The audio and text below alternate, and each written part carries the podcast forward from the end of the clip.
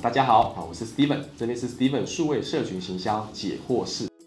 行销的行业别是一个传播的行业别，消费者在大量阅读内容的情况下，它会产生的资讯厌倦、资讯厌烦，所以一般创意一定伴随一件事情，叫做耳目一新，或者是前所未见。所以就是说，你要永远保持着一个给网友的新鲜感，他才会给你机会去阅读这样子的内容。所以行销里面我们会讲要糖衣跟内馅。糖衣指的是说内容呢是有一个有趣的梗，吸引他想看的梗叫糖衣。内馅是行销的诉求，把它包进去。比如说内馅，我们必须讲到说某某品牌。它是一个跑步后最适合吃的产品，因为它可以补充你的能量，又没有高热量啊。那糖衣是什么呢？我们就玩一个留下跑步的足迹，上传那个 GPS 跑步的路径，你可以跑出各式各样的有趣的神梗、神图，像是有人跑出 Hello Kitty，有人跑出肯德基爷爷，呃，有人跑出袋鼠的形状，就是看你能够跑得多厉害，玩这样的一个梗。那个叫做糖衣，所以必须维持类似像这样创新的、有趣的、耳目一新的方向，人们才会有兴趣，会想要看。做创新的内容很重要，所以